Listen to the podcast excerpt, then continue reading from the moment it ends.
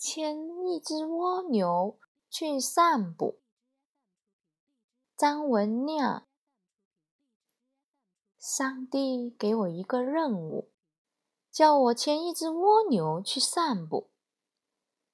我不能走得太快，蜗牛已经尽力爬，为何每次总是那么一点点？我催它，唬它，我责备它。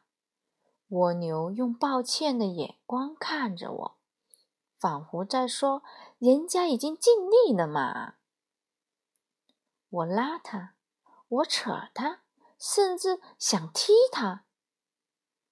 蜗牛受了伤，它流着汗，喘着气，继续往前爬。真奇怪。为什么上帝叫我牵一只蜗牛去散步？上帝啊，为什么？天上一片安静。唉，也许上帝坐蜗牛去了。好吧，松手吧。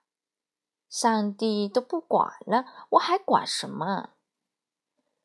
让蜗牛往前爬，我在后面生闷气。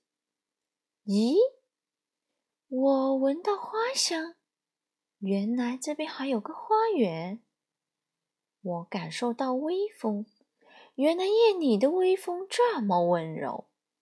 慢着，我听到鸟叫，我听到虫鸣，我看到满天的星斗，多亮丽！咦，我以前怎么没有这般细腻的体会？我忽然想起来了，莫非我弄错了？是上帝叫一只蜗牛牵我去散步。